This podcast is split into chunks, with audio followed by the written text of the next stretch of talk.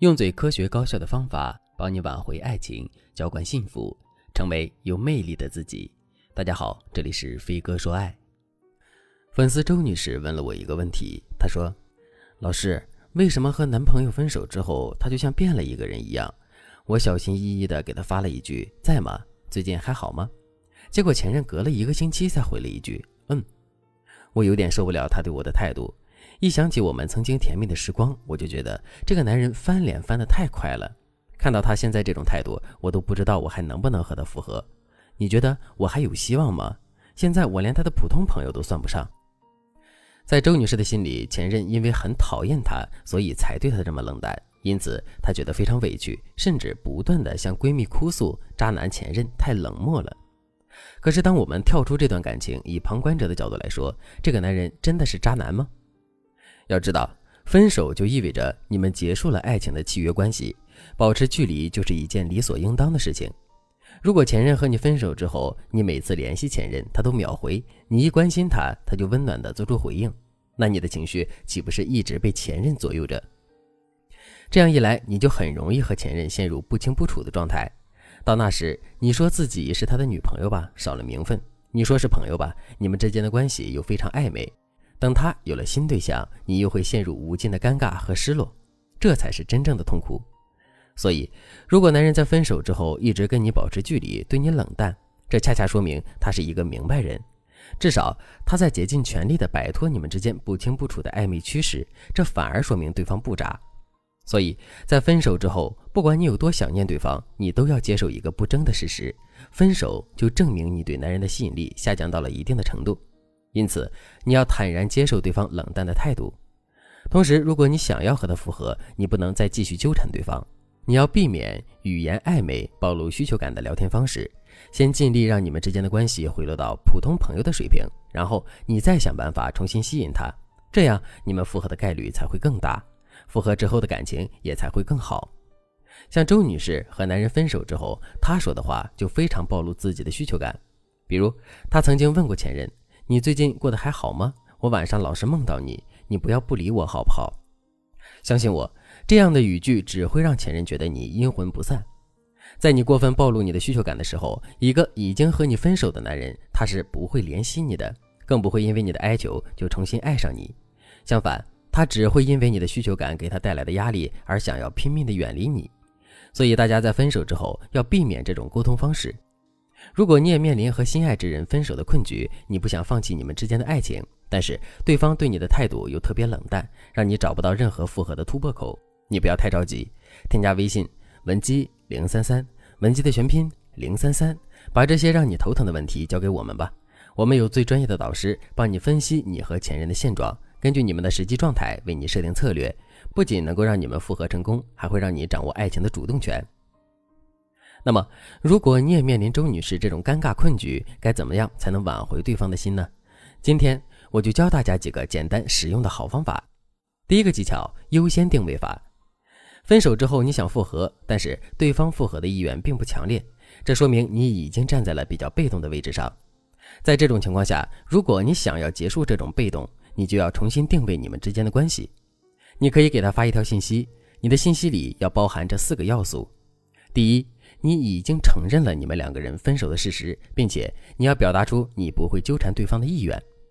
第二，你要给予对方认可，并告诉他，即使分手，你依旧很欣赏对方，因为对方对你的人生产生了很多正面的影响。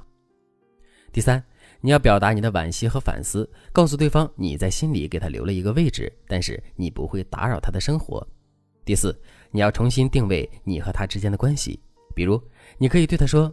在你身上，我学到了很多，你对我人生的影响也很大，所以我希望今后你能继续做我人生道路上的良师益友。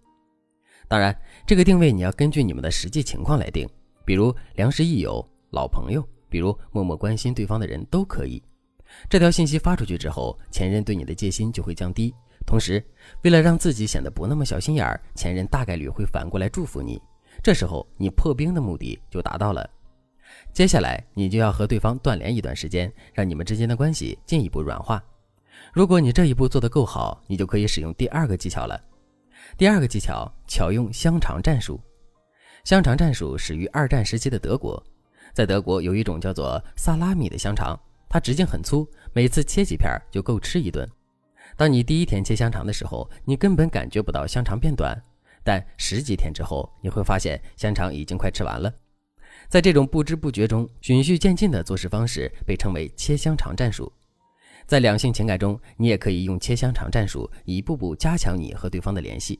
第一步，你可以向男生展示你的生活重心已经发生了变化。